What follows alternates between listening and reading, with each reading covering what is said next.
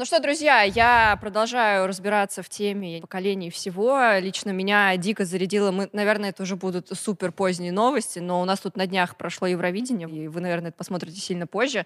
Я дико вдохновлена вообще тем, что сейчас происходит. 20-летний чувак выиграл Евровидение в Италии с накрашенными глазами. Они целовались на сцене, были супер рок-н-ролльщиками. И я решила, что очень важно сейчас поговорить на тему того, о чем вообще думают 20-летние, как они творят, какие у них взгляды на мир и о том вообще, как себя развивать в мире, когда там очень много, с одной стороны, запретов. Вроде есть новая этика, а вроде хочется себя проявлять. Вроде бы хочется говорить о политике, потому что жесть, а вроде бы ты не можешь. Но у нас сегодня люди, которые стараются говорить о разных запретных вещах там своим творческим языком, блогерским языком, подкастами, музыкой, выражают себя очень ярко через стиль, и очень хочется от них зарядиться, напитаться и разобраться, о чем же они думают.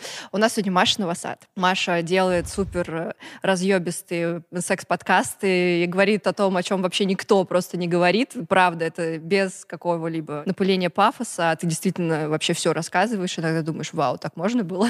С нами Эрика Кикнадзе на связи. Она просто всех вдохновляет на собственный стиль, винтаж, просто совершенно новый взгляд на себя, на свою красоту. С нами Эми Америка. Э, ты делаешь просто невероятные вещи, перформансы, э, фотоискусство. Сейчас вышла невероятная обложка Vogue и вообще статья вместе с тобой. И это супер респект, потому что, ну, в какой-то момент показалось, что глянец вообще помер. Тут вдруг пришла ты, просто с ноги ёбнула дверь, и такая, нет, можно делать вот так, и можно говорить о запретных вещах даже внутри российского глянца. С нами Ваня Ржевский, ты тоже через музыку, через тиктоки рассказываешь о своей позиции, плюс ты показываешь свой собственный стиль. Большинство вообще из вас супер много путешествуют, и вот особенно в контексте нынешней молодежи, первое, наверное, в чем очень хочется разобраться, это в том, как вы видите свое будущее? Видите ли вы его в России? Я большую часть года живу не в России.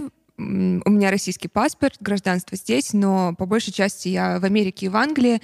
И я приняла решение уже не жить, не иметь здесь жилья в январе, собственно, когда были протесты, мне было очень некомфортно, мне было, я не чувствовала себя в безопасности, а, потому что, во-первых, я предпочла для себя выбрать место, где я себя комфортно чувствую, где погода комфортная, где я социально себя, по крайней мере, в безопасности чувствую. Угу. Но пока я переезжаю в Киев. Киев можно даже прочувствовать по, по их ВОГу, кстати говоря. Нет, потому что Киев, э, украинский ВОГ — это не Кондонаст. Он работает на совершенно другими, других условиях, чем русский ВОГ. И поэтому вот это заблуждение, сравнение, то, что «Ой, почему Украина такой крутой ВОГ, у нас такой фиговый?» Сори, но оно не актуально. Как бы ребята редактора мне говорят, ты думаешь, я не хочу снимать cover story Jacquemus, mm-hmm. total look ов. Но мне никто не даст, потому что Jacquemus никогда не сделает рекламу, а мне нужно снимать на обложку рекламу. Так же, как нам все равно нашу обложку нужно снимать Louis Vuitton. И чтобы было видно, как Louis Vuitton написано, или что цепочка висит.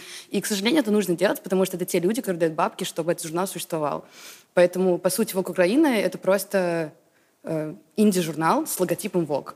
Ну, я, кстати, именно поэтому и говорю, что по Vogue-журналу можно их понять. Они все такие, вся Украина, весь Киев именно такой, очень творческий, прогрессивный и как-то сам по себе. Эрика, расскажи ты, пожалуйста, очень интересно сейчас, особенно зрителям, которые, может быть, никогда не были и теперь и не будут в Америке.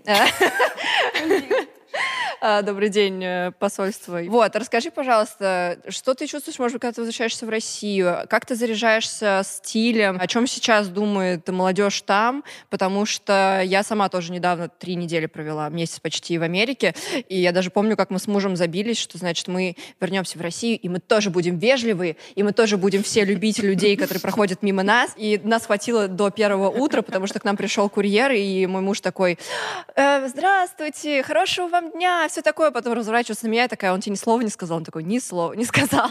Когда я только сюда приехала, мне здесь вообще не понравилось, мне было очень некомфортно. Но прошел год, и я начала... Звучит банально, но я начала находить себя, потому что, мне кажется, до этого я брела в каком-то, не знаю, в тумане, я не совсем понимала, что я хочу, кто я, как я хочу. Мне кажется, когда ты сам узнаешь себя, у тебя и стиль потом сам приходит, и ты начинаешь заниматься тем, чем тебе нравится. Это все исходит от того, знаешь ты себя или нет. Сколько живешь в Нью-Йорке? А, это мой третий год. Вот. Насчет одежды, я не знаю, здесь одеваются все правда как хотят. И мне это очень импонирует, потому что, мне кажется, когда я приезжаю в Москву, я не так одеваюсь, и я себя более сдержанно веду. Ох уж эти звуки Нью-Йорка, слышите, да, на фоне? Я помню мое удивление, когда в Нью-Йорке, вроде я об этом знала, но когда я увидела парня, который там шел что-то типа на супер ботфортах, очень высоких, лакированных, при этом у него была какая-то юбка, но при этом была майка такая очень мужественная, у него были банки, ну то есть он выглядел просто пиздец вообще, сумасшедший. Ты, здесь как, ну, как невидимка. Все бегут по своим делам, у кого-то кастинг, у кого-то на работу, у кого-то еще что-то, поэтому в этом плане тут нет такого осуждения, просто люди одеваются как хотят, и это здорово. Да. Потому что, мне кажется, одежда — это такой вообще глупый параметр, по которому ты можешь судить кого-то. Угу. Но ну, мне кажется, что в какой-то момент ты перестаешь обращать внимание, что на тебя смотрят. Я выросла в Англии и Америке, и когда я приезжала на каникулы, то мне было очень странно, потому что я не, не одеваюсь по-другому, когда приезжаю в Россию. Мне кажется, это странным. Я одеваюсь одинаково везде, в зависимости от погоды, может быть, и то не совсем. И когда меня смотрели постоянно всякие люди, сначала тебя это напрягает, год тебя напрягает, два года напрягает. Но в какой-то момент, сейчас мы идем с друзьями, мне друзья говорят, что на меня смотрят, и я не обращаю на это внимания, потому что ты просто, ну, ты привык. Ну вот зимой, допустим, я вот я зимой выгляжу как лох, потому что я, потому что я не знаю, как по-другому. И ты, может быть, хотел бы одеваться как-то ярко, но у тебя нет, ну, знаешь, ресурса этого. Стилисты и модные какие-то критики говорили, как одеваться более-менее. Типа в новом сезоне мы одеваемся вот так. Но это так смешно, когда они пишут, типа, 8 тренчей на эти выходные. Ты такой думаешь, вот да, только на эти выходные одену этот тренч, потом пока уже не модно, сори. Ну, типа, что? И вообще слово тренд, мне, ну, в контексте моды, по крайней мере, я не знаю, может, где-то еще оно может быть актуальным, но в контексте моды это прям бредовое слово. Ну, как бы, ну, вот это, когда мне было 10 лет, и я хотела работать в журнале, вот тогда слово тренд, может быть, и было актуальным. Я помню, мы с тобой вместе были на камеди, и там просто Воля с Харламовым такие. Ну, было очень много гомофобных шуток, это было отвратительно, но ты супер классным отвечал, поэтому... Почему отвратительно? Мне не нравилось, как они говорили с но вами это в целом. Же, ну, смотри, у них же определенный формат шоу. Если я пришел, они у меня спросили, привет, как тебя зовут, чем ты занимаешься, это было бы скучно, никому, никому нахуй не интересно. Единственное, что до меня может доебаться, это внешний вид, все, это нормально. Да это не очень нормально, не знаю, мне кажется, мы ну, а до, ну а до чего еще, как им именно нужно делать шоу? Понимаешь? А единственное, как бы у них вот этот элемент прожарки в, в этих интервью с людьми, которые к ним приходят в гости. Нужно за что-то Ну, знаешь, типа называется первое, первый ассоциативный юмор, вот такой прям, который на самых-самых верхах. Ну да. Ну, это сейчас, может, модно, я не знаю. Yeah, просто в, в концепции, контексте данного шоу это абсолютно нормально, не считают это отвратительным.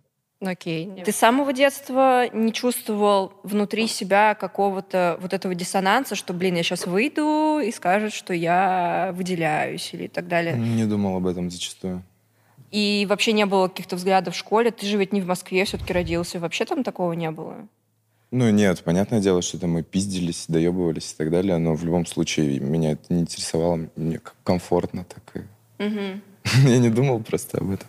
Блин, я просто помню вообще свое даже детство. Я не одевалась как-то экстравагантно, но все время там мама говорит, что надо одеться вот так, потом мама уходит на работу, и я переодеваюсь в свое. Учителя скажут, что ну как-то, может, поспокойнее. Поэтому меня и выгнали. Тебя выгнали, да? Да. Но я, я еще жестче, вы... у меня, типа, я сейчас повзрослел, по сдержанию в некоторых моментах. У меня каре было, там раз, разного цвета волосы, там пирсинги всякие и так далее. А сейчас уже не сталкиваешься, будучи в Москве в 2021 Да и я не выхожу никуда. Где с этим сталкиваться? Ты принимал вот в Кубе тоже участие, mm-hmm. тоже все такие, вот, он, наверное, гей, точно. И тебя именно такие проги зовут, хотя, ну, думается, тот же чувак выступает, опять-таки, все к нему. Круто, что очень много людей теперь это видят, что есть чувак, там, он супер секси, он может сниматься в юбке, как у Маши, точно такой же, и это выглядит клево, и ты теперь понимаешь, что это новая мужественность, и в этом нет никакого диссонанса, потому что, ну, ты можешь захотеть чувака не только который качается. Я на самом деле думаю, что здесь это момент восприятия. Ну, то есть э, люди, те, которые ты говоришь вот в программах и так далее, те, которые видят в этом какой-либо подтекст сексуальной ориентации, это же тоже момент восприятия. У меня никогда не было ощущения, что там узкие брюки, еще какая-то хуйня, это от, как-то относится к гендерным каким-то моментам.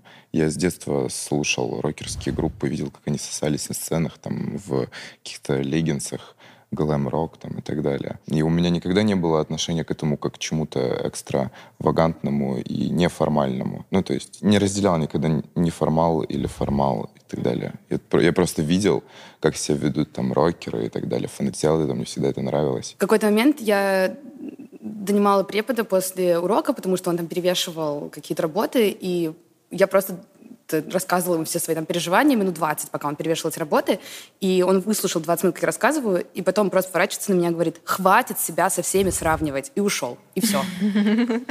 И у меня прям это въелось в голову, и каждый раз, когда я ловлю себя на этом, я прям слышу его голос.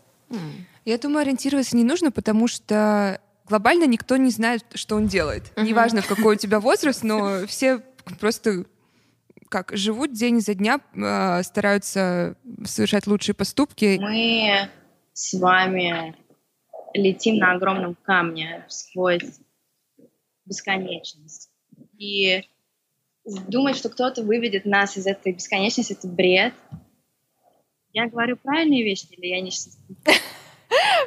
Мы пытаемся, мы пытаемся понять тебя. Но я примерно понимаю, о чем ты говоришь. Да, ты постоянно смотришь на кого-то другого, ты отнимаешь у себя, самого себя. И мне кажется, не знаю, все думают, а в чем смысл жизни, в чем смысл жизни. Мне кажется, смысл жизни в том, чтобы себя узнать. Когда ты постоянно смотришь на кого-то другого, ты никогда не сможешь стать тем, кем ты хочешь потому что все люди разные. Я в какой-то момент э, выявил для себя формулу, поработав с огромным количеством суперпрофессионалов вообще, э, на которых там я в том числе ориентировалась, я поняла, что у меня есть два правила. Первое, никто ни в чем на самом деле не разбирается. Второе, всем насрать. Потому что нету человека, ты все время такой думаешь, ну вот этот человек точно знает, как надо.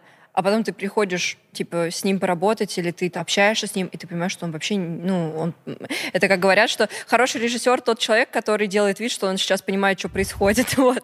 Потому что нету ни одного такого человека, который точно знает в твоей сфере, я не знаю, в стиле, в моде, в мировоззрении, который точно знает что-то. Этих людей, их не существует. Точно, там, ты знаешь, как тебе надо. И раньше я часто апеллировала к мнению, я такая, ну, наверное, если он сейчас так делает, значит, он знает, что он делает. А потом ты понимаешь, что, что это полный провал, тебе это вообще не подходит подходит, и это нормально. А второе, то, что всем насрать, это правда, что там тебе, да, могут написать э, комментарии отвратительные, который в тебя попадет, тебя заденет, но этот человек, пока тебя это задело, он уже там, я не знаю, пошел пописал в туалет, поел к подружке на свидание, вообще уже про это забыл, и он просто это написал, а потом это, может быть, даже не его на самом деле мнение, он просто это написал, чтобы тебя как-то задеть, а ты почему-то к этому мнению возвращаешься. У меня всегда было в работе такое, когда ты, не знаю, на площадке там 70 человек, и ты, по идее, всеми ими должен как-то руководить. И у меня очень жестко постоянно накрывало то, что там я девчонка, мне 23 года, почему здесь 70 мужиков, которыми я рулю, и, может быть, я случайно тут оказалась, может, все думают, что что знаю, а я на самом деле этого не знаю, и сейчас мы что-то сделаем, все меня будут слушать, а в итоге все развалится. И в какой-то момент ты такой, нет, если ты тут оказался, то тут по причине, все, хватит. И mm-hmm. это, мне кажется, нужно просто пройти. Я также, типа, постоянно скрывала свой возраст раньше. Типа, сейчас мне уже 25, и как бы 25 уже звучит серьезно. А, типа, когда ты на сете, тебе 21, и всем остальным, типа, 30+, плюс, и ты такая всех то чувствуешь себя странно очень часто. Но, не знаю, я верю в то, что если ты оказался где-то там оказался по причине, и нужно просто слушать себя и чувствовать, и пока ты сам не сделаешь, как бы. ты можешь пинать этих 70 мужиков, я просто знаю, о чем говорю. Я, например, росла все равно на э, юморе о, значит, стереотипах, что мужик приходит бухой домой после любовницы, а жена его с тряпкой половой встречает дома. Э, я росла на диснеевских принцессах, что я должна быть вот такой всей нимфой один раз и навсегда. Ну и так далее. То есть мне, я прошла путь для того, чтобы понять, что я могу одеваться, как я хочу. Прыщи — это иногда даже очень красиво. И что в целом, ну то есть много стереотипов, там, да, в том числе к феминизму я пришла не так давно, давно, там года 3-4 назад, потому что до этого я думала, что это что-то очень странное, опять-таки экстравагантное. Поэтому просто интересно, на чем росли вы, как, какое у вас отношение там, с вашей сексуальностью, с ориентацией, вот с этим всем. Ну, вот это и упирается э, в то, на чем мы росли. То есть я просто, вы... вот так, какая я сейчас, это буквально то, на чем я выросла, а, что я смотрела с пяти лет. Ну, я росла, по сути, без присутствия а, фигуры отца, и э, да, мама, которая тоже видела крайне редко, она меня никогда не контролировала, что я всегда считала потрясающим. А терапевт мне, мне так не говорит. Uh-huh. А, ну и по сути вот вырастили меня сериалы и фильмы, а, все очень как раз либеральное. Uh-huh. И она однажды мне сказала, что если тебе нравятся девочки, то пожалуйста, главное, чтобы ты была счастлива. У меня мама лесбиянка. Меня в 10 лет отправили учиться в Англию, в 15 я оказалась в Америке. Ну то есть с 10 до 20 самый такой формировательный период, мне кажется, я провела не тут, но при этом возвращалась часто. И в в принципе, на мне печаталось очень много разных культур. Но вышло так, что когда мама сделала мне каминг она очень боялась. И это было сделано таким методом, что либо ты живешь с моей девушкой, либо не почувствую учебу. И это было не очень. Когда еще как бы мне было 13, я была сложным подростком, я не советую никому такого ребенка, как я. И у нас были не очень хорошие отношения уже к тому моменту, потому что моя мама такая тоже сильно упертая женщина, и я тоже, и у нас просто было вот так вот постоянно. Я словила себя на том в какой-то момент, что во мне были какие-то гомофобные мысли на тему того, что мне было все равно, что делать кто-то еще, но вот мама нет. И это было потом уже, когда я все анализировала, на фоне того, что это было единственное, что как бы мне из моих проблем поддерживали, поддерживало окружение, скажем так. Потому что нельзя вот ни с кем это обсуждать, кроме семьи, потому что семья и так знала. А, а мама очень параноила, что кто-то узнает еще, и мне нельзя было потом говорить ни с кем. Mm-hmm. А в семье все таки о, да, мать лесбиянка, это ужасно, конечно, это просто Блин. ужасно. Прошло какое-то время, там, и я все поняла, почему это было так, почему мама так боялась. И одна из, ну, как бы главная причина, по сути, почему я так активно про ЛГБТ рассказываю, это не моя сексуальность, потому что я красивая девочка, бисексуальная. Если я поцелую сейчас Машу, все таки о, прикольно. Но как бы вряд ли что-то случится, только вот э, в России на вас могут подать, что это подкасты 18+. Мама, как бы, это другая история. И то поколение, как бы, это другая история. И с чем ей пришлось столкнуться, другая история и так О, далее. Да. Поэтому ну, поэтому в первую очередь это из-за нее, по сути. Хотя у нас до сих пор не классные отношения, но как бы я даже ей сказала в какой-то момент, что это для тебя. При этом мой отец, у нас не очень отношения, он не присутствовал в моем детстве. Он прикольный, он типа любит Навального, ну как бы он такой веселый, классный чувак, но он не был никогда отцовской фигурой, и, естественно, я за это злюсь, потому что mm-hmm. мне не хватало отцовской фигуры. Ну, в общем, он, когда мама заявила, заявила, господи, как ужасно, э, рассказала мне о, о том, что у нее есть девушка, он такой, ты должна ее принять, как она есть, бла-бла-бла. Он из всех был единственный адекватный, а потом мне исполнилось лет 15-16, это вот все было 13, по-моему. Эм, я отрезала волосы, на самом деле, потому что просто их сожгла, потому что я красила волосы раньше очень часто, я просто их сожгла и просто отрезала очень коротко. Мы пошли гулять, и он такой, Настюш, ну вот ты отрезала волосы, ты точно не лесбиянка? А то у тебя это в крови?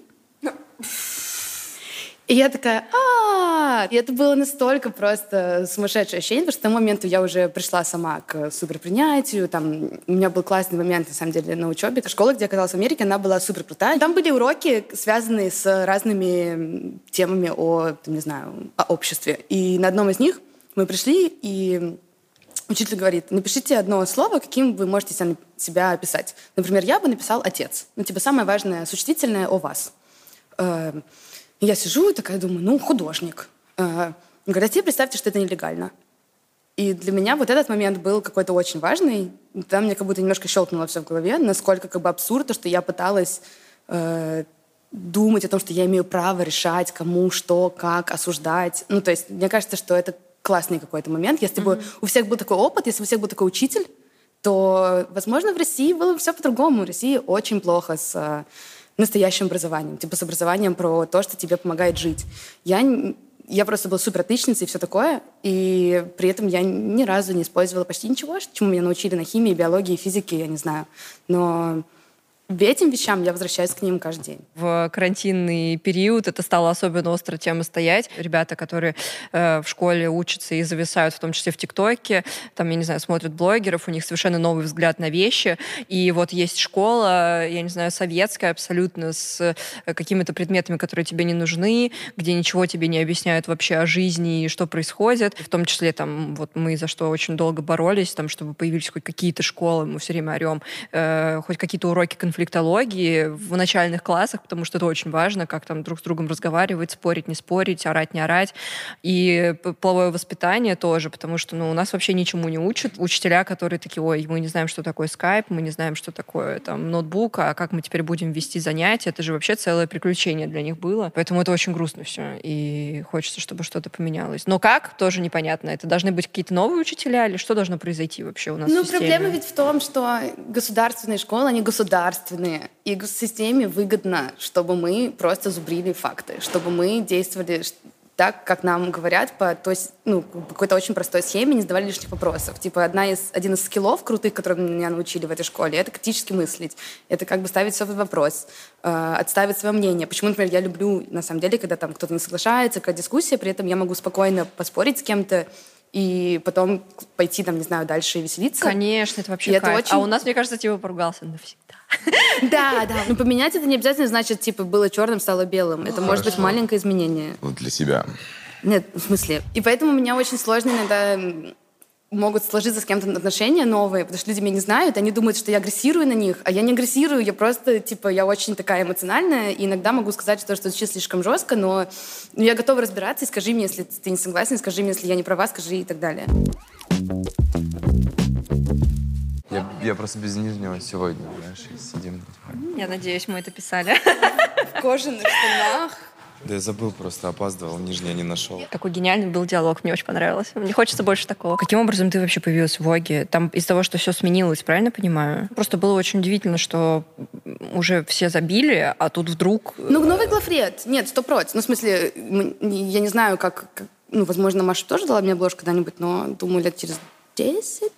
ну, как бы, я, я не знаю, но таких разговоров Тут не самое было. важное, что посыл еще был такой. И, ну, поэтому мне дали обложку. Это было не из меня, это было за посылы, и в плане того, то, что они хотели, это была их инициатива, что они хотели высказаться как-то, но не знали как. И они, они ко мне пришли с тем, то, что мы хотим сделать какое-то заявление, но не знаем, как сделать это правильно, и вот как будто бы ты тот человек, Топово. который может это придумать, как сделать. И я принесла им какое-то количество идей, они выбрали то, что мы сделали. Супер. Когда мы снимали «Дневство Валентина» историю, и я сказала, что я не буду снимать, если не будет гей-пары, и очень долго мы на эту тему ругались, наругались, потому что тогда я узнала, что чтобы в печатном журнале напечатать э, что-то связанное с гей-темой, э, нужно, чтобы журнал был запечатан, и на нем было написано 18+. И я сказала сразу Богу такая, вот там будет про это, нам нужно, значит, запечатать и 18+. Потому что гламуры мне сначала говорили, что ну это там февральский номер или что-то такое. У нас нет пробников, поэтому его не могут запечатать. И я такая... м, Пробник гей-права. Пробник гей-права.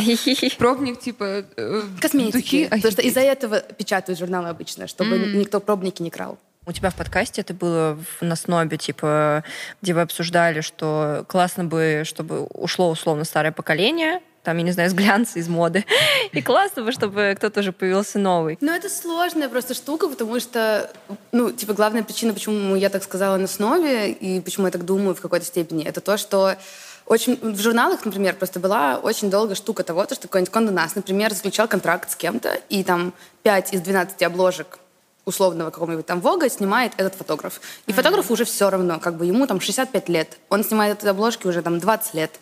И ты понимаешь, человек не вкладывается. Ты просто видишь, что он делает это как бы на отъебись. И в этом плане, да, люди, которые так к этому относятся, должны уйти. Зачем тогда ты это делаешь? Ты тратишь время людей, занимаешь место, которое люди очень хотят, и еще и негативную энергию с собой несешь, ты орешь на ассистентов. В Америке, как это ни странно, до сих пор люди там, да, вроде тоже, опять-таки, 21 век, но сталкиваются с расизмом, и ты что-то пытаешься делать. Э, Ты участвовала в митинге БЛМ. Я читала потом комментарий про, ну, вот твоего, я не знаю, бойфренда, экс-бойфренда, пока непонятно, неважно, что, да, что он рассказывал о том, что как раз там, когда вы начали встречаться, что он часто сталкивался с расизмом не только в Америке, но еще и от э, российских людей, потому что они тоже начали писать, что вот, так не может быть. Когда я только рассказала о моих отношениях, мне ему очень много пришло ужасных сообщений, it was okay. Но я не считаю BLM каким-то политическим мувментом, потому что, мне кажется, это просто за права людей, это за доброту в плане того, что я до сих пор... ну, для меня это всегда очень сложный концепт, эм, концепция понять... Я пытаюсь проверить с английского языка, я извиняюсь. Для меня просто вся эта концепция, например, Stop Asian Hate, Black Lives Matter, для меня это все связано с расизмом, и для меня это все очень больно, потому что я не понимаю, как люди могут быть такими жестокими. И меня это правда волнует, потому что не хочется жить там, где очень много ненависти. Это пугает, потому что ненавидеть кого-то за его цвет кожи, или за его религии, или за сексуальной ориентации, это все очень грустно, это все очень больно, это все очень... Это все ведь травма, это надо через все это работать всем вместе. Было больно читать все эти комментарии вообще. А, для меня было шоком, что мы находимся в таком дне. Для меня было шоком, что люди, людям это было интересно. Я, я, для для меня до сих пор шок, когда люди что пишут про меня. Я думаю, я живу свою жизнь, никого не трогаю. Вообще кому интересно про меня читать? Мгм. Вот, но когда люди пишут, вот она рассталась, или она сошлась с кем-то или с кем-то, э, меня это не особо не коробит, но вот люди, которые пишут мне очень отвратительные вещи, как они хотят, чтобы я сдохла или еще что-то, Господи. Я, немножко смешно, потому что эти люди меня явно не знают. И у тебя очень много power, если ты кого-то можешь заставить так сильно чувствовать о тебе. Человек, который тебя не знает. Вот, поэтому как я людей, которые ненавидят меня только потому, что я с кем-то встречаюсь. Это правда. Я шла туда не, не для того, чтобы меня кто-то фотографировали. Я даже не знала, что там кто-то будет. Мне кажется, это был... Там были митинги каждый день. Я пошла просто с, с своими друзьями в один из дней. Я не знала, что нас будут фотографировать. Я не знала, что эти фотографии разлетятся. Для меня просто было там важно быть, чтобы поддержать людей и дать им понять то, что я с ними, и я буду за них бороться. Не потому что для меня важно, чтобы кто-то знал, что я спаситель или я кого-то пришла спасать. Нет, мне кажется, человеческая просто доброта, и все, все должны друг друга защищать. А как ты с хейтом потом справилась? То, что я за тебя дико, честно, мы, мы хоть и не дружим, но я за тебя дико переживала, читая все эти комменты адские. И вам же пришлось потом давать какие-то комментарии. Ты сама, вот что у тебя внутри происходило, когда это случилось? Я когда в твоем видео по феминизму, мне было тоже за тебя очень неприятно. Думаю, ни хрена себе люди реально могут реагировать так на какие-то правильные вещи. Да. Но как справиться с хейтом, мне кажется, я с ним просто никак не справляюсь. Я могу, иногда я могу ответить и начать как-то а, не то чтобы унижать в ответ, но как бы у меня есть какие-то свои шу- шу- шуточки, прибауточки, мне кажется, иногда я так-то отвечаю. Но по большому счету я никогда не спущусь на такой уровень хейта, на такой... Это просто, мне кажется, даже говорить об этом стыдно. Мне ну, кажется, просто мне интересно было, как вот именно внутри ты с этим справлялся, потому что, условно, когда об этом обо всем начали говорить, плюс еще задевали семью, ну, я бы вообще сдохла бы от нервов, честно. Мне интересно, поэтому как ты внутри это все переживала? СМИ очень любят всегда семью в это впутывать, э, да. потому что это, это заголовки, это интересно читать, но мне на самом деле не так все интересно, просто а, для меня было больно это все переживать. Я вышла на митинг. Для меня это не политическая позиция, для меня это просто люди должны это делать, а потому что они хотят, потому что это важно.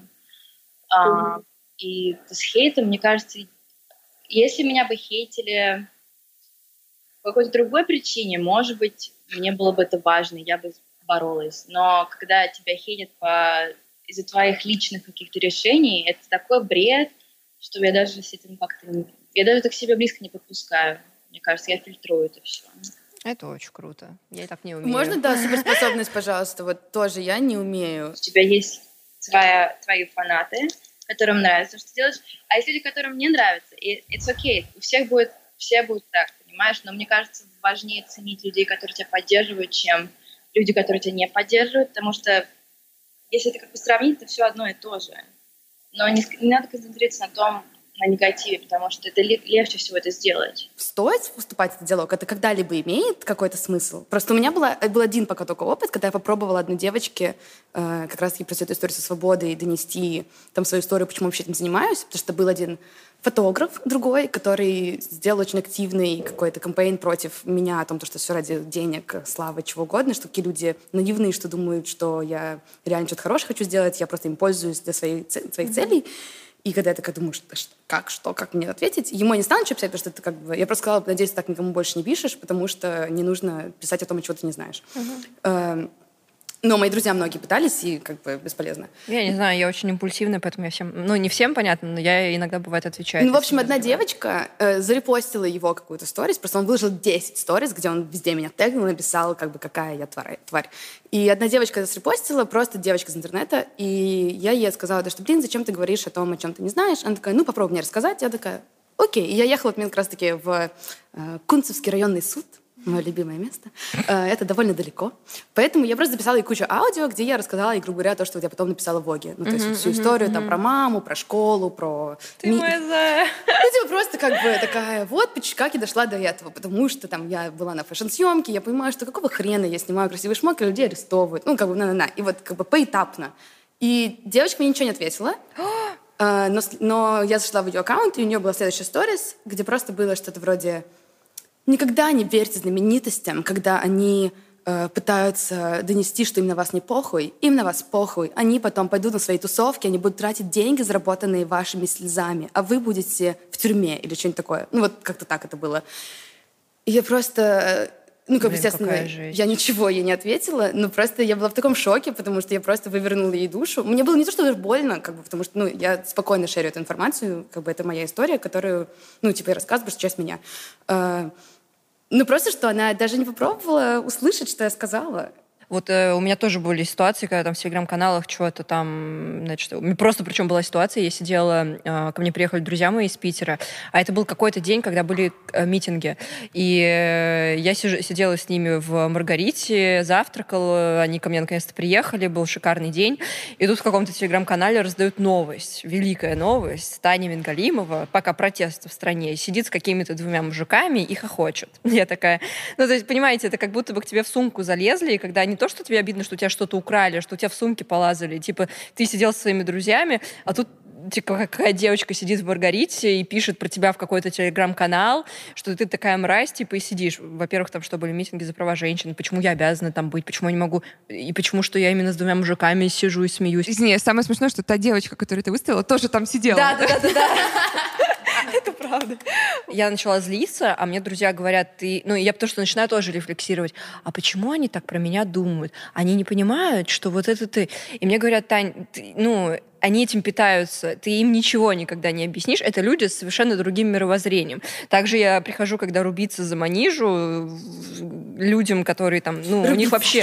Да, я там, ну, это, я понимаю, что это бессмысленно, потому что у них вообще другие взгляды на жизнь, и им кажется почему-то, что там, это, что там, они же не может выступать за русских женщин, за Россию, их не смущает предыдущие опыты, когда там другие артисты выступали за Россию. То есть, ну, они не рефлексируют. И бессмысленно. Ну, то есть, смотря с кем ты вступаешь в спор. Наверное, такой ответ на вопрос, потому что если там мы сейчас тут все поспорим, это и будет иметь вес, потому что мы хотя бы услышим друг друга. Если будут это люди с совершенно другим мировоззрением, то ну вот у меня, кстати, был странный опыт, когда вот первый раз у меня вышла какая-то сплетня, и я пожаловалась об этом какому-то количеству друзей, и это дошло в итоге до автора телеграм-канала, и она написала мне лично, что типа, Эми, прости, я не подумала, когда это написала, на-на, угу. мне так неловко, я тебя очень уважаю. Ну, какой-то довольно длинный пост. Но она до сих пор ведет этот канал да. про сплетни людей. Я не читаю, опять же, поэтому я не знаю, но но, блин, как бы вот ей пример меня, о которой она уз... Я ей написала, да, мне было очень больно, мне очень непонятно, чем так сделала, я не знаю, смогу ли я это простить, ну, потому что, мне кажется, это низко, и все. И мы не то, что подруги, это просто знакомая девочка, к которой я хорошо отношусь, прекрасно, но...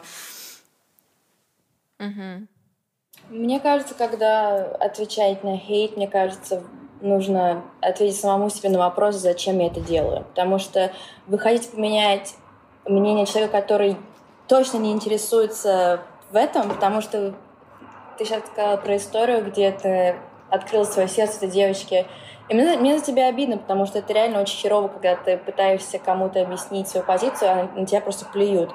Но эти люди, они не пытаются вас понять, в этом-то прикол и есть. Они просто да. пытаются выплеснуть свой негатив на вас, потому что им станет легче. Потому что когда люди видят э, женщину, которая открыто говорит о сексе, которая нравится это делать, которая не знаю, которая есть подкаст об этом, людям становится страшно некомфортно, потому что большинство людей непривычно видеть, видеть женщину, которая открыто об этом говорит или, или просто которая уверена в себе.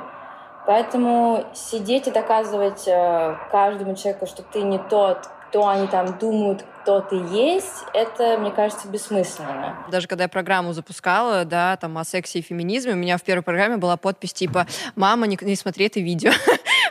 я такая, блин, потом придется объяснять. Я обрела свободу, когда я поняла, что я не должна вырасти тем, кем мои родители хотят, чтобы я выросла. Я знаю, что они хотят мне всего лучшего, и чтобы я была защищена, накормлена, бла-бла-бла-бла. Но я не обязана вырасти тем человеком, которого они хотят. Я не обязана быть самым начитанным, самым умным. Мне кажется, им важно, чтобы я была счастливой. И мне кажется, сейчас у меня за долгое-долгое время эм, стабильное, у меня все стабильно в этом плане. Они не могут сказать, типа, не крась волосы, ну окей, они мне это скажут, но они не я, они могут их не красить, а я их покрашу. Это супер, это офигенно. Нет такого, что у нас больше э, отношение к сексуальности, оно гораздо проще. У Эми вообще есть великая история Э, что это был за концерт, кстати? Короче, кто не в курсе, у Эми есть э, потрясающий ролик. О, нет, нет, нет, Нет? Почему? Потому что нет. Мы не можем про это не спросить. Ну нет, я не буду об этом говорить. А почему тебе за это стыдно? Нет, это случайно вышло просто. И Короче, я тебе просто сразу скажу, чтобы ты понимала, я со своим лучшим другом просто мы скидывали такие, это охуенно. Так зачем? Зачем ты вышла? ну расскажи, Тань, давай. И отлезали на сцене, и это выглядело очень круто. Ну я рада, ладно. Там еще такая дебильная подпись была, типа в этом телеграм-канале. Да. Эми сделала кучу прик- э, типа ярких э, акционистских вещей, но все будут помнить только это. Ну что, вы готовы к этому?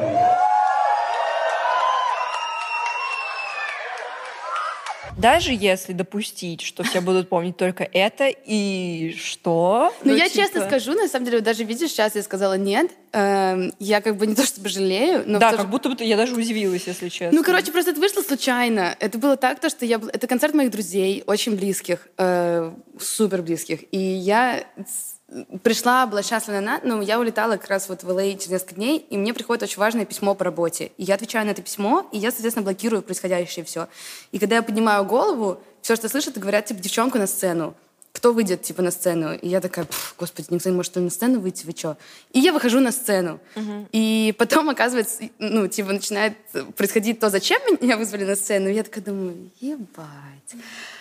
Ну, как бы, потом подумала, ну, ладно, что, уже... То есть они объявили, что сейчас будет? Да. А. И, ну, видимо, я не знаю, ну, я так поняла, что... Я, я сама, если честно, не до конца поняла, как все происходило, просто я отвечала на письмо, поэтому я прослушала, зачем вызывали кого-то на сцену. Скажи мне, ты кайфанула в, в моменте? Э, да было забавно. Просто это было абсурдно, очень смешно. И, как бы, опять же, я обожаю то, что ребята, группа Залпом делает очень э, всегда эпатажные какие-то, в хорошем смысле. Я использую слова как хорошие. Ты до этого говорила что-то и сказала то ли эксцентричное, как плохое слово. Я такая думаю, блин, а с каких пор это плохое слово? Даже странный мне не кажется плохим словом. Ну, непонятно, это классно обычно. Потому что если ты не понимаешь, значит, это что-то, какая-то новая граница, ты выходишь в свои рамки, не знаю, там, реальности. Мы тогда думали, может быть, мы слишком уже загнули. Но потом, типа, Эми, спасибо, на-на-на. Я такая думаю, ну, господи, ладно, если это кому-то так помогло, это была часть вашего перформанса, и кого-то вдохновило, да. Окей, если не, значит, глянец, если не телек, что вы смотрите? Netflix смотрю, YouTube смотрю. А что на Netflix смотрите? Да всякую хуйню, сериалы. Ну, то, что все, наверное, смотрят. А на YouTube что смотришь?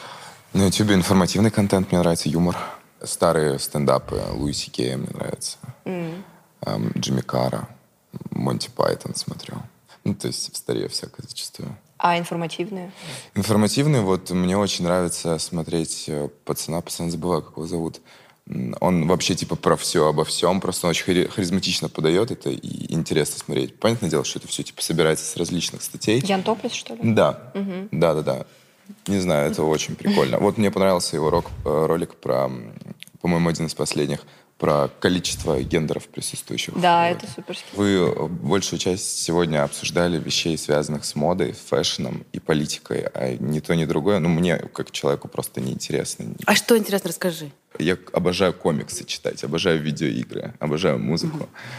А в, в такие вселенные, как политика, я не вникаю. Мне кажется, У тебя были политические тиктоки, кстати? Оказавшись перед Путиным, что вы ему скажете? Мужик, давай на чистоту. Что такое, мать его, аквадискотека? Ну вот видите, у нас все не так уж и плохо, как кажется. Человек, который ударил женщину в живот, пришел к ней в больницу с цветами и извинился. Да и тот парень, который ударил ДПСника в лицо, тоже извинился. И все будет хорошо. Только последнему дадут где-нибудь пятеру. Ну, это юмор-сатира просто была. Я не, не особо разбирался в ситуации. И то это была юмор-сатира на тему вопиющей несправедливости, которую даже дебил, который не разбирается в политике, увидит. Ну, а именно конкретно... А, а как конкретно именно в, в политических движухах вот вы кучу фамилий называли, каких-то си- ситуаций, инцидентов. Я просто не в курсах, потому что мне это нахуй не надо. Ну, видишь, я Ну, начала... значит, ты привилегированный парень. Почему? Потому что ты думаешь, что тебе это нахуй не надо, значит, ты привилегированный. Да нет, просто неинтересно. Ну вот э, у тебя есть Мне жанры? тоже очень много чего неинтересно, Вот, но ну. политика это, к сожалению, тоже должно быть интересно всем. Иначе ты... Кто сказал, что это должно Потому быть что, значит, ты эгоист привилегированный. Вот почему. Потому что мы живем все в одном мире, Из-за который собственных общий. интересов я могу являться эгоистом. Да. Ты Я их выбираешь. сейчас этого. Можешь объяснить? Это Я? то же самое, как и слова э, зарубежные говорятся, я не понимаю, да. Ну, потому как что ты, ты являешься частью системы, и в любом случае Возможно. к тебе могут прийти ну, то есть тебя это напрямую все равно касается, и все равно говорить, ну, я не, я не лесбиянка, значит, мне не будет интересно там ничего про ЛГБТ, ну, это странно, потому что должно быть какое-то чувство эмпатии, мне кажется, во-первых. Во-вторых, чувство несправедливости, оно, оно- если оно есть, то оно касается вообще Вот, всех. я, я говорю, мне с этим миром вообще все понятно. Я смирился с тем, что это цирк, и я большинство вещей всерьез не воспринимаю. Потому что на большинство вещей, даже что бы я ни сделал, ну, мало что изменится. Единственное, что я могу делать, это этот мир познакомить со своим миром. Почему я выбрал творчество и почему по большей части меня интересует только творчество? Потому что это возможность создания собственных миров.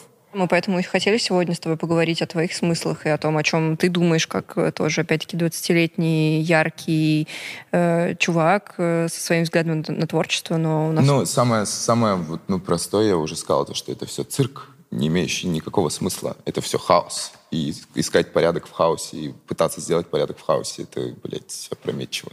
Если тебе, блядь, нравятся оливки и не нравится томатный сок, это не значит, то, что ты там идиот или ты умный. Ну, то есть интересы в политике, ну, меня, может быть, я не знаю, Нет, это права человека, а не вкусы. Это разные вещи совсем. у меня есть возможность э, писать то, что мне нравится, в той форме, которая мне нравится, и э, свои какие-то идеи доносить в той форме, которая мне нравится. Ты же ведь хочешь какую-то идею через свое творчество донести?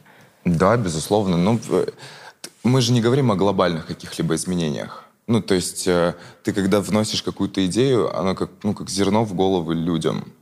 Ты в любом случае вот э, весь всю эту массу дерьма, крови и спермы никак не, ну, никак не поменяешь. Она будет, она уже по определенным законам, блядь, физики работает, метафорично говоря, уже очень давно.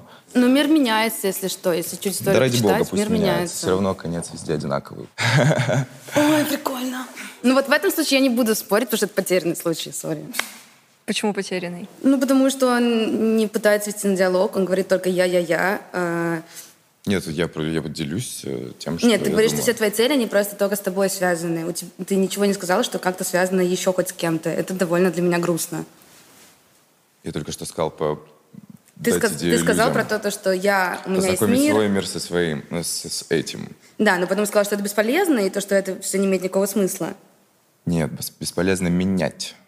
Мне просто Поменять очень грустно. кого-то невозможно. Я не согласна совершенно. Люди Ну, постоянно меняются. Это настолько, мне кажется, одно из как раз-таки сложных очень штук, то, что люди постоянно думают, что мне, например, слишком поздно меняться. Меняются как раз вкусы, про меняется поколение мировоззрение. говорить. Да. Меняются ну, а мы об этом взгляды. говорим. Но человек сам, как личность, как персонаж, не Ну, меняется. а ты есть сочетание твоих вкусов, мировоззрений, взглядов. Кто тебе это сказал?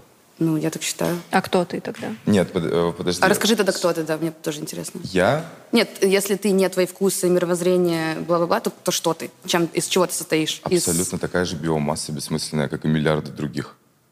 Созданная исключительно в хаосе, случайности и несущейся в Ну, хаос это блядь. супер, и неизвестность это супер. Я не спорю, понимаешь, я с тобой согласен насчет этого. То, что это, это супер, наверное. Но это не... Тоже субъективно, это не конечно, значит но я согласен. потерянное.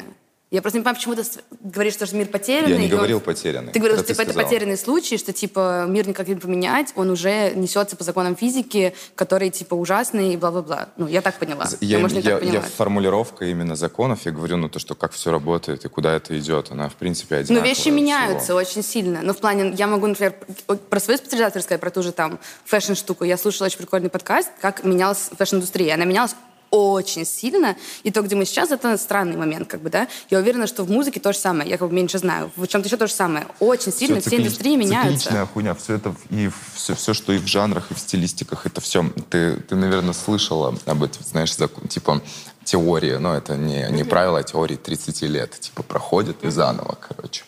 И Это всё- планета одна так меняется. все, все, какая. что, все, что новое, это давным-давно забытое старое. И везде все циклично. Поэтому я всерьез не воспринимаю моду, тренды и так далее, потому что это просто, блядь, переобувание, переодевание того, что уже давным-давно было. Не следовать трендам тоже опро- опрометчиво. Нужно только выбирать только то, что тебе нравится, в чем тебе комфортно, и то, что тебе доставляет какие-либо крутые эмоции. Так же, как и в музле. Оно все повторяется. Ну, ничего не, не, не меняется кардинально. Возможно, это депрессивно звучит, но я абсолютно, ну, как бы это не говорю ни с, ни с каким, знаешь, Это не депрессивно, это просто очень, это просто очень поверхностная мысль, на самом деле. Естественно, Ради Бога, пожалуйста. естественно, мы все Пожалуйста. умрем, естественно, мир это хаос. Да не поверхностная, вот э, ты видишь рождение и ты видишь смерть. Это Между поверхностно. ними же ведь есть что-то. Да, ради- ну, конечно, безусловно, есть. У всех свой сценарий, да? Своя киноха. И, э, безусловно, я не спорю. Я просто говорю, что начало одинаковое, конец одинаковый. Просто друг, ну, разные люди, каждый дрочит как хочет. И все. Использует красивые терминологии, учится в классных заведениях, пьет классный алкоголь там, и так далее. У всех, у всех просто это все такое разное, такое бессмысленное. Но интересное. Не так странно это от тебя слышать. Почему? Ну, потому что, когда я изучала все твои подкасты, твои интервью, и даже когда мы с тобой познакомились, мне как раз казалось, что в тебе есть этот огонь, желание, и что ты явно хочешь, я не знаю, донести что-то через там для себя даже, или там для окружающего мира, своей одежды, своим творчеством, своей работой, музыкой, неважно, своими там новыми какими-то образами. Так в том-то и дело. Я не сказал, что я не хочу донести. Я сказал, что, безусловно, познакомить как раз-таки свой мир с этим, это и есть донести, возможно. Но каждый воспримет э, это по-своему. И э, я не говорю, я не буду то, что я, блядь, поменяю мир своим узлом. Да не, Я а пов- никто из нас так и не думает, что мы и возьмем и далее. поменяем мир. Ты, например, ничего не высказал про по части сексуальности, хотя ты все время так все подаешь, как будто ты сидишь, и это, ну, норма. Но, к сожалению, к огромному, мы не живем в том мире, когда это действительно норма. И мы не- ну, ты все так описываешь, да, я там опизделился пару раз, ну и все, типа, ну, блин, это тоже важно, это тоже твое столкновение с миром, ты все равно хочешь что-то этим донести, я не знаю. там. Что, что сделал? Пиздюлился? Ну да, ш- ну ты так сказал. Получил пиздюлей? Да. Так это нормально. Чего нет-то? Ну, это нормально, но опять-таки ты об этом так говоришь, как будто это супер норма, и что, ну да, я так одеваюсь с самого рождения, и как бы ничего, э, мне от этого мира не было, и я ничего не хочу этим сказать, я просто так хочу и делаю. Ну, понятно, я же тебе сразу сказал, что, конечно, дело доебывались. Ну, потому что, как бы, в условиях т- той окружающей среды, там, места, в котором я учился, компании, которые меня окружали, конечно, типа, ну, все, а еще и моды, в том числе, моды на там одном узлу, а ты, блядь, слушаешь другой, конечно, ты белая ворона. Ну, типа, это... Тогда, возможно, меня это злило. У меня был юношеский максимализм и так далее. Но с взрослением я стал понимать, что это нормально везде. И везде будут те, кто тебя понимает, и те, кто тебя не понимает. Как-то говорить, боже мой, как это хуево, что бедных мальчишек пиздят неформалов. Да как всегда это было. Всегда. Ты живешь в каком-нибудь маленьком городе, где такого ты никогда не увидишь. Ты не увидишь такой одежды, не увидишь краски, блядь, на руках там или на голове. Конечно, для тебя это в новинку, Но ведь и есть для тебя это ненормально. Ты вот как раз-таки в интернете ты открываешь, и ты видишь, и для тебя это в новинку. Вот тебе случайно... У тебя были рекомендации там из одной твоей хуйни, которая тебя интересовала, и вдруг тебе случайно попалось вот это. И ты это увидел, и для тебя это в новинку, и у тебя такая реакция, ну, как чего-то нового. Люди же не боятся э, ничего по факту, кроме неизвестности. Не пон- Ну, грубо говоря, ты не боишься глубины, а боишься того, что может быть на дне. То есть ты когда что-то не понимаешь, тебя это, ну, у тебя сразу же реакция такая неоднозначная. Это, в принципе, то же самое. Человек видит для себя что-то непонятное, он сразу же так реагирует, типа. И когда они это пишут, я это понимаю. Я к этому отношусь с пониманием. У меня нет такого, блядь, меня хейтят. Или, блядь, какие же вы колхозники? У меня нет такого, это нормально. Ну, человек не видел такого. Со временем просто он угомонится, поймет, что такого, такое есть и такого дохуища. Это норм. А в, в остальном, как бы в жизни последнее время не сталкивался. Ну, как бы таких же, как я, много ли вижу? Да хуй знает, я затворник, я кроме там студии своей команды мало кого вижу. Знакомлюсь ли я? У меня сформирован свой круг, которым людей можно на пальцах одной руки пересчитать. Я не хожу ни в заведение никуда, ни в интернете не знакомлюсь. Ну, типа, я могу там в инсте там, перекинуться парой словечек там с кем-то, если кто-то что-то прикольное написал или нет. То есть э, хейт — это непонимание, по большей части. И к непониманию нужно относиться с пониманием, как бы это, блядь, странно не звучало. Ну, может, я хуйню сейчас говорю, просто не знаю. Не-не-не. Не, это классная мысль. Да. Вот, поэтому как бы отлезать на сцене тоже пиздатый рок-н-ролл. Круто. И не люблю слово толерантность. Использую слово адекватность. Все же люди. Толерантно, Я- когда ты говоришь слово согласна, толерантно, что- ты, ты уже как будто отделяешь кого-то от кого-то. Ну, типа, Мне еще не нравится перевод. То, что ты Зачем? tolerate на английском, это так себе слово, по сути. терпеть Типа, ты как будто да. такой, да, ну, типа, окей, ну, как бы, I can tolerate this. Like, ах. Там та же история, когда, например, мне прилетела критика за то, что какого фига, типа, Вок снимает про политику, меня вообще это не задело, потому что мне, наоборот, кажется, это круто. Ну, типа, для меня это супер. Потому что ты этим интересуешься, потому что тебе это нравится. Не-не-не, ну... Слушай, ну никому в целом не Мне нравится не очень сидеть, нравится, да, мне не нравится э, тем- в автозаке, никому не нравится сидеть, я не знаю, идти куда-то, где тебя будут пиздить. Я не хочу быть нравится. политиком. Понятно, Ничего ну, безусловно, это же Но ужасная это де- вещь. Стоит отметить то, что проявление несправедливости, где бы то ни было, это везде дерьмо, хуево, ужасно, и от этого нужно избавляться. Но кто каким способом, это уже другой вопрос. Но вот видишь, она вот таким способом этим занимается. Это круто. Возможно, если она борется с несправедливостью, это ебать как круто. Ну, то, это прям вот как из комиксов, знаешь. Я вот с большим уважением э, могу сказать, что ну, для меня большая честь сидеть за столом с людьми, которые борются с не- несправедливостью. Просто кто в какой форме, возможно, в каких-то формах я не разбираюсь. Расскажите коротко о своей, я не знаю, мечте и видите ли вы вообще себя в России в ближайшее время, как молодежь наша? Если говорить, а, опять же, лично про меня, то это, конечно, большое количество секс-шопов моих, а, чтобы они были интегрированы в жизнь, чтобы они были так же нормальны, как сходить за, за книгой, за продуктами, за новым вибратором, а, чтобы разговор о сексе был более, опять же, также нормализирован. И а, я вижу это в России. Это непросто, но... Ну, а что просто? Да, поэтому я, возможно, не вижу себя просто потому, что мне некомфортно здесь, но определенно бизнес я здесь вижу этот и разговор. А некомфортно, опять-таки, потому что небезопасно, и вот это все, да? И климат, ну, я в какой-то момент поняла, что я а, могу, оказывается, выбирать, где я живу, и я могу выбрать место, где банально мне, меня природа не хочет убить холодом. А что это сейчас за место, где тебе сейчас комфортно? А, Лос-Анджелес, да. Поэтому я здесь. Да, почему ты вернулась, тогда сразу все спросят.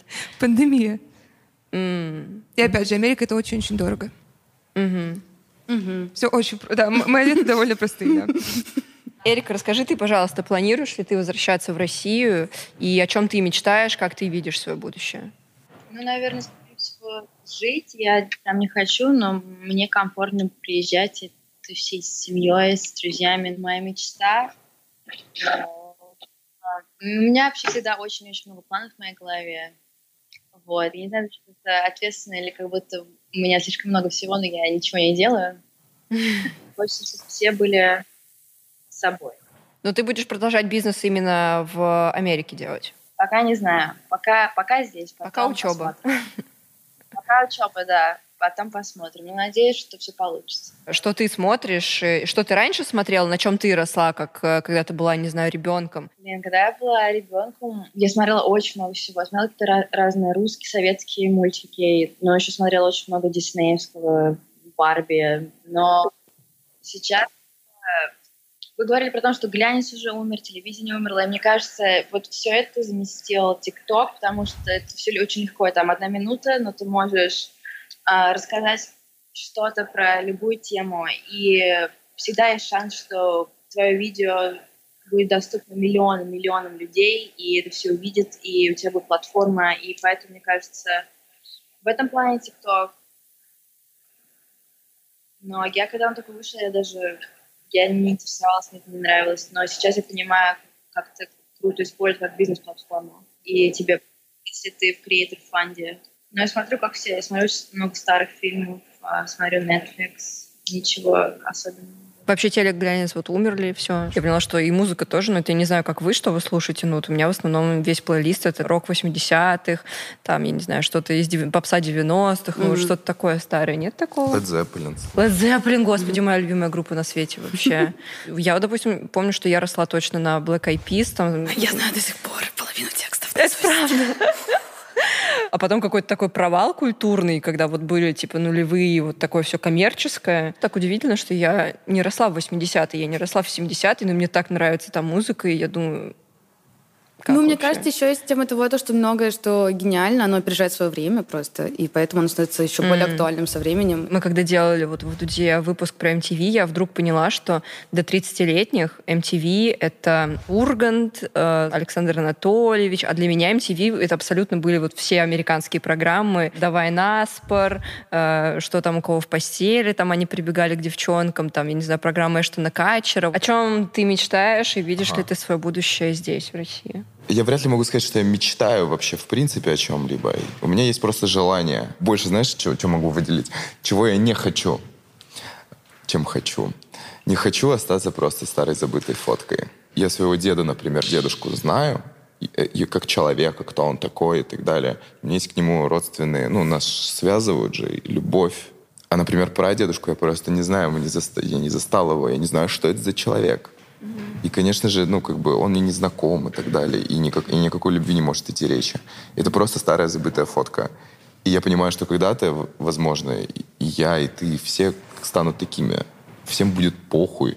Мы просто станем золой. Кого-то там развеет, а кто-то под землей сгниет. Какая разница? Так это для тебя уже не будет иметь никакого значения. Понятное дело, безусловно. Но э, просто старой забытой фоткой не хочется оставаться. Хочется внести какой-то вклад и в э, музыку. Да, ты противоречишь чувак, сам себе очень сильно. В музыку, в музыку, в творчество, в искусство внести вклад. Не в головы людей, а в искусство. А искусство влияет на головы людей. Да, конечно. Оно невозможно безусловно. без ну, это опять же, в чем противоречие заключается? Подожди, стой. В чем заключается противоречие? Ну, типа то, что том, можно что... подумать, что да ладно, все равно мы все нет, сдохнем нет, нет, нет. и все. Конечно, безусловно. Но в чем противоречие заключается? Вот Потому что до этого выделя. ты говорил, то, что тебе вообще не важно, как ты с миром, грубо говоря, контактируешь, по сути, ты просто делаешь то, что тебе интересно, и все. А тут ты говоришь, что не хочешь, чтобы мир о тебе забыл. Нет, я этого не сказал. Подожди. Сказал. Ты, ты, значит, или я так сформулировал, что ты не поняла, или ты просто не так поняла. Конкретно насчет э, э чтобы не остаться старой забытой фоткой, я имею в виду э, не то, что мне там памятники, блядь, ставить, я там знак, знаковая фигура какая-то. Нет, я не об этом говорю. О том, что, допустим, повлиять на жанр, повлиять на, на сам, как вид Но ведь искусства, жанр вид это искусства. то, что потом люди Например, будут как играть. кинематограф или э, театральное искусство, или там порнуха, да что угодно вообще, что, что, что ты захочешь, что твоей душе черное будет угодно. Но тебе получится этом... повлиять на жанр только если ты повлияешь на людей, понимаешь? Вот в чем наркомания вот этого сейчас диалога данного странного и бессмыслица Друзья, происходит. напишите в комментариях, э, на чьей вы стороне и что вы думаете по этому да не на чьей стороне, друзья, не нужно быть, нужно быть на своей стороне. И как вам да. комфортнее думать так и думайте. Вот для меня комфортнее думать так. Я провел по дивану, для нет, меня он нихуя не изменился. Нет, Она провела чего? по дивану, комфорт для нее вообще не то, с чем стоит что-то мерить. Это, ужасная нормально. мера. Если, Если делать только люди то, что по-разному смотрят на вещи, это абсолютно нормально. И спорить, это, это ну, бессмыслица. Зачем спорить, если у всех бошки разные? Блядь? Нет, в смысле, чтобы люди менялись, чтобы... Вот бы... опять же, видишь, вот для тебя, чтобы люди менялись. Ну, Понимаешь? Это очень грустно. Это, это, это твой взгляд на вещи, и он абсолютно имеет право на существование. А как ты тогда останешься чем... незабытой фоткой, если ты не повлияешь, на... ну, если ну, ты не повлияешь вот. и не поменяешь? Ну, тогда ты Нет, останешься... если повлияешь, ты не останешься. Но поменя... Значит, у меня понимание слова «поменяешь» отличается от вашего. Ну, поменять это не обязательно значит, типа, было черным, стало белым. Это Хорошо. может быть маленькое изменение. Вот для себя. Нет, в смысле, у слова есть градация. Есть кардинальные изменения, есть маленькие изменения, не все изменения, come on. В этих комментариях будут писать, что просто тип пришел, блядь, молчит, такой охуевший, нахуй ты пришел сюда, как говорится, да? Пришел вот это, сидит с серьезным ебалом, слушает, они смеются, обсуждают какие-то вещи, а потом такой надменным своим взглядом э, сказал, что это все полная хуйня. Я понимаю, почему это напишут. И я просто хочу выделить то, что единственное, что мне понравилось, то, что э, несмотря на разные взгляды, э, разные видения, желание действительно хор- хорошее. И, ну, действительно, знаешь, честное и, и светлое. Повлиять с лучшей стороны и, и уничтожить несправедливость. Понятное дело, что это невозможно сделать, но желание светлое. О чем мечтаешь, Эми? Уничтожить справедливость.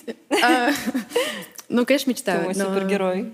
Да нет, на самом деле просто, конечно, сложный, сложный вопрос, потому что, правда, очень утопические в основном ответы есть в голове только. Потому что, ну, Россия быть свободной, такая есть мечта, например. Будет ли она свободной, пока я жива? Хз. Это так удивительно. Ты же ведь реально могла бы просто снимать красиво. У тебя реально есть просто красивые фотки. Ты могла бы просто продолжить быть прекрасным фотографом, очень много зарабатывать, быть коммерческой. Ты могла бы остаться в Америке и не возвращаться. Ты могла бы не делать никакие акционистские штуки, чтобы тебя куда-то там запирали и так далее. Ну, просто Но эти штуки, делаешь. это единственное, почему мне интересно в России, например, работать. Ну, то есть в плане моя мое желание оставаться в России связано только с этими вещами, потому что в плане карьеры, ну, как бы, ну, грубо говоря, я сняла обложку Vogue. Ну, как бы, ну, серии, что, что здесь может быть? Я поработала здесь уже со всеми клиентами, со всеми э, творческими людьми, с кем я хотела поработать, в плане, если какие-то вершины брать, именно в плане моды, не в плане чего-то еще, например, в плане театра того же. Мне очень нравится современный театр, и я очень хочу поработать с каким-то количеством людей. С кем же, да? Ну или с кем-нибудь из блогеров. Так.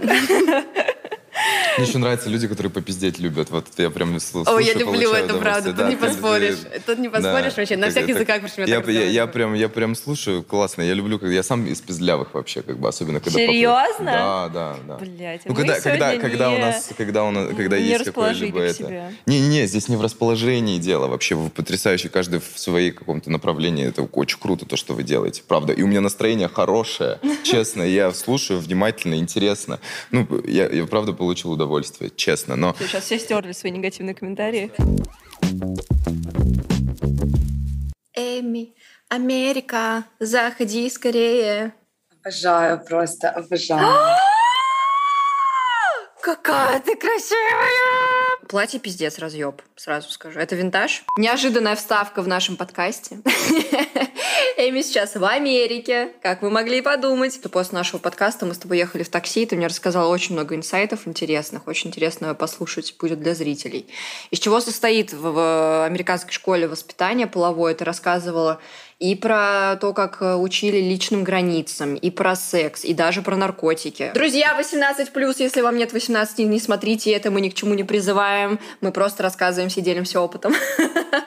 В общем, я училась в трех системах образования, в русской, американской и английской. В Англии какой-то кусок биологии, то есть вместо уроков биологии у вас э, несколько недель из семестра проходят уроки по половому воспитанию, где рассказывают, в принципе, про, про секс, про разный секс, про безопасный секс в первую очередь, объясняют, как можно э, предотвратить появление многих опасных вещей, связанных с сексом, да, а, многих заболеваний, связанных с сексом. Раз- развивают э, мифы, например, про то, что спид можно получить через поцелуй. Если у тебя есть ранка во рту, и у другого человека есть ранка во рту, и так вот совпало, что вы целуетесь, и эта кровь смешивается, да, так, такое может случиться, но как бы вероятность этого одна на...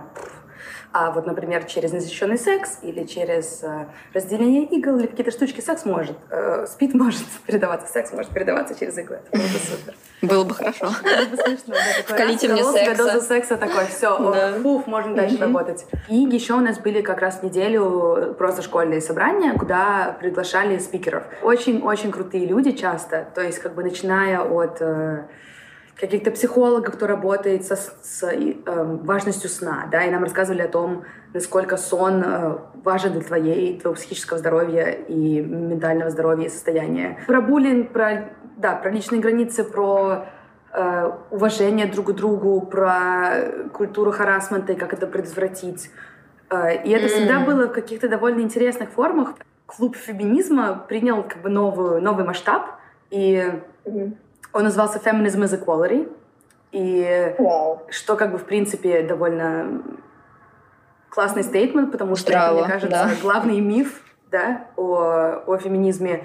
И нам всем раздавали бесплатные футболки, где было написано Feminism is Equality. Ну, как, как бы Мгм. из просто каких-то таких смешных штучек.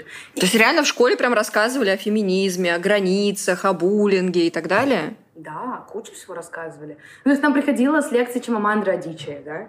Вот то, что песенки Бейонсе, принт на футболке Диор, да. Мы читали ее книги, и она приходила к нам на, на урок.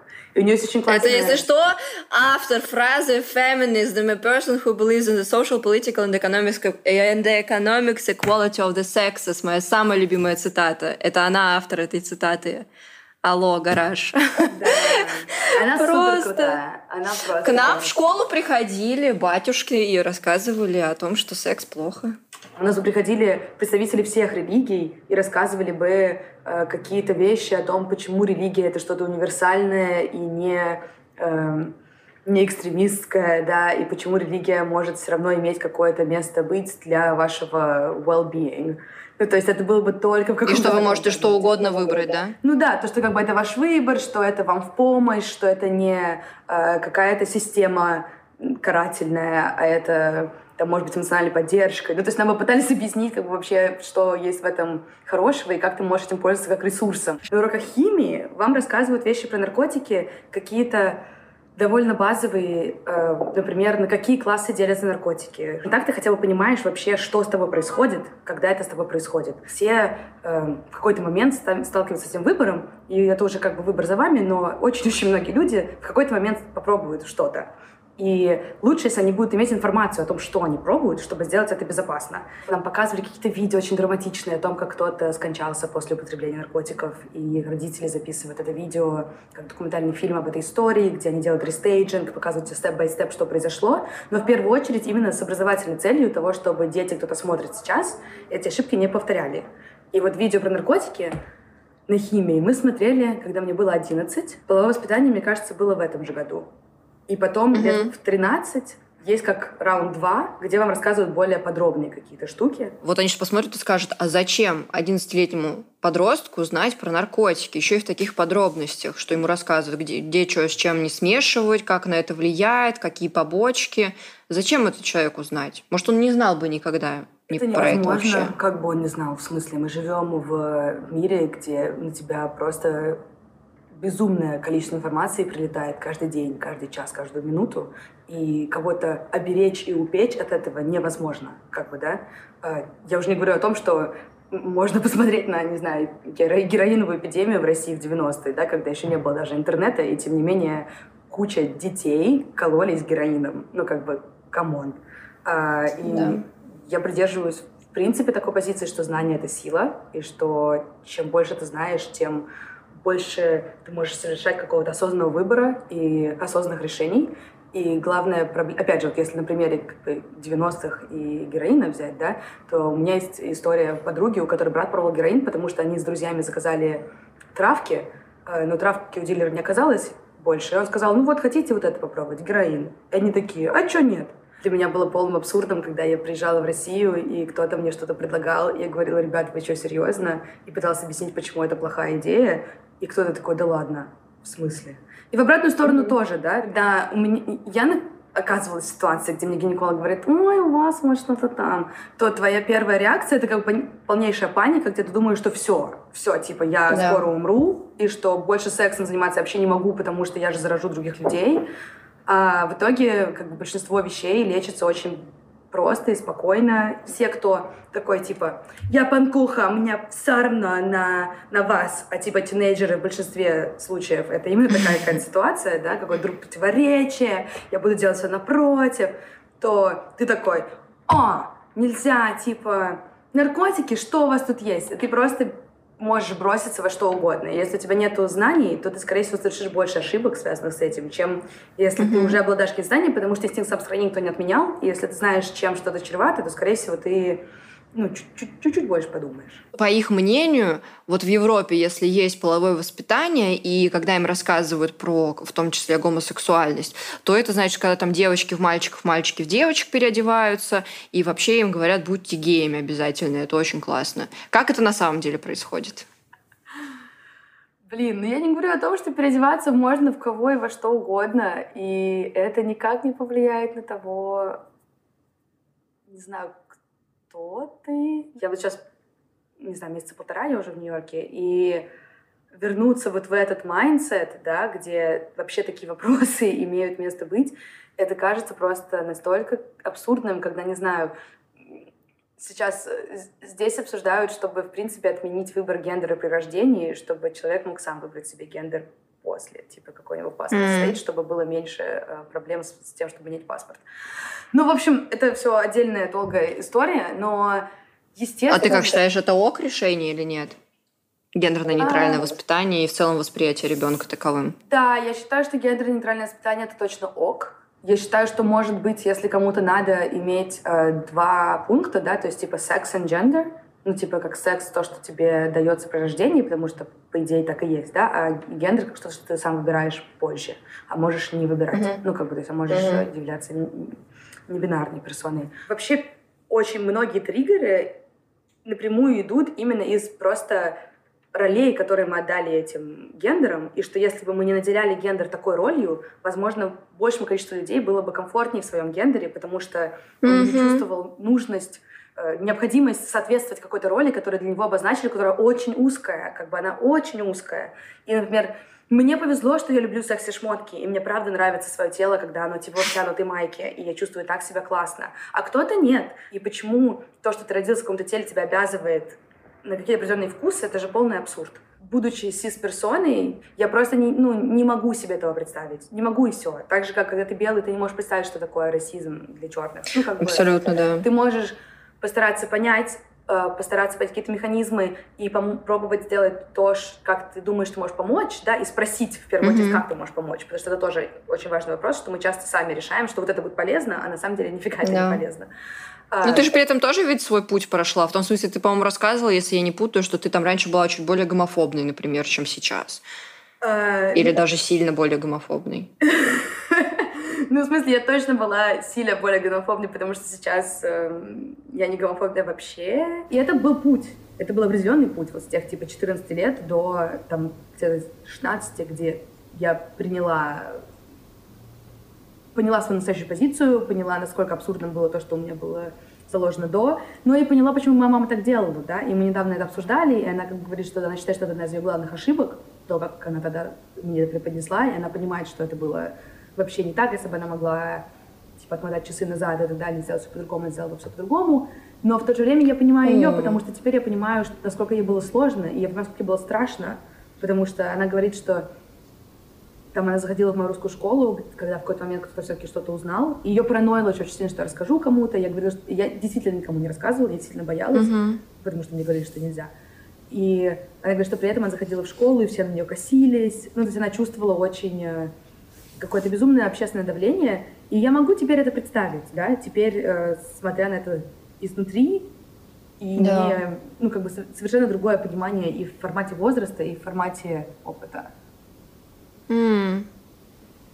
Теперь понятно. Блин, классно, что... Господи, как это потрясающе, когда, пускай спустя, спустя годы, но родители умеют рефлексировать, там, каким-то образом говорить с тобой, все равно Слушай, это здорово. это вообще, это сумасшедшая история в плане того, что мне кажется, у всех людей есть драмы с родителями. Ну, то есть, как бы отцы и дети — это самая вечная тема конфликта. И да. я видела одновременно и то, какая она сильная женщина, и как как она как бы, сколько она всего на себя тянет, и насколько она может быть бескомпромиссной и принципиальной в хорошем смысле, э, и насколько ей, ну, то есть, не знаю, она в 16 лет подстригла себе ирокез, не зная, что такое ирокез, потому что э, просто ей захотелось, и она рассказывает, что думала делать так полоску или так полоску, и подумала, что mm-hmm. все-таки так. Э, и это звучит просто супер, но это как бы совершенно да. не идет э, это идет в разрез с тем, что потом во многом увидела я, и с какими-то вещами, которые потом были проецированы на меня. И у нас было очень много конфликтов в моем детстве, связанные и с ее ориентацией, и с кучей-кучей других вещей, как бы это маленькая часть да, всего. Просто это такая часть, на которую было легко все свалить. Было легко сказать, типа, мама лесбиянка, так что поэтому все плохо. А, и мама при этом меня супер любила, как бы всегда, да, и, и в последние годы сильно пыталась идти на какой-то контакт и сильно выражала мне любовь, но в каких-то таких очень ну, на мой взгляд, поверхностных вещах, не, не хотя признавать свои какие-то ошибки прошлого. И просто факт того, что она сейчас там 54, э, решила наконец признать ошибки, это просто, ну как бы это очень круто, потому что это, это еще говорит очень сильно о том, что часто нам говорят, мне кажется, старшее поколение, что типа, ну я уже слишком старый, я да, уже не изменюсь. Да, да. И как бы вот, ну как бы вот, и моя мама говорила мне то же самое, что она не изменится, ей поздно, и как бы вот. И это очень круто. Слово пропаганда совершенно неуместно в этом контексте, ну, как бы, ну, максимально, потому что, ну, еще это как бы не знаю, это настолько абсурдно, когда в России называют пропагандой э, радужный флаг или там поцелуй двух э, людей одного, одного гендера. Это как бы настолько абсурд, когда пропаганда в России — это просто каждый, каждая секундочка телевизора, каждый плакат, каждая такой пропаганды в России вот столько.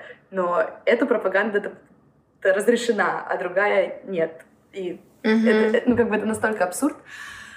Ну, а вот могут сказать, что вот папа ты в итоге прав оказался. Ну, в плане, что по-любому... Окей, оказался. Ну, хотя я не лесбиянка, если что, но при этом как бы... И вот что плохого от того, что у меня были девушки? Вот кто пострадал от этого? Кто, кто умер, кто заболел, кто, э, не знаю, там...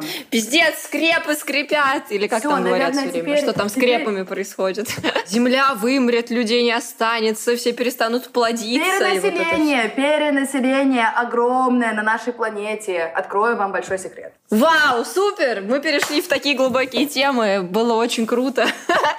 Я тебя отпускаю. Спасибо тебе огромное, что ты к нам подсоединилась. Э, я буду очень сильно следить. И вообще мне с тобой дико нравится общаться. Я бы с тобой еще 300 подкастов записала. Я приглашаю тебя на, э, на Zoom дейт в какой-нибудь момент. Хорошо. У меня есть красивая очень крыша. Я приглашаю тебя пить на крыше Блять, учитесь, пожалуйста.